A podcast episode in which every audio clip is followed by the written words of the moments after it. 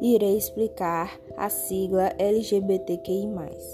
L de lésbica, toda mulher que se identifica como tal e tem preferências sexuais por outras mulheres. G de gays, que são homens que se identificam como homens e têm preferências sexuais por outros homens. B de bissexuais, que têm preferências sexuais por dois ou mais gêneros. T de transexuais, transvestis e transgêneros.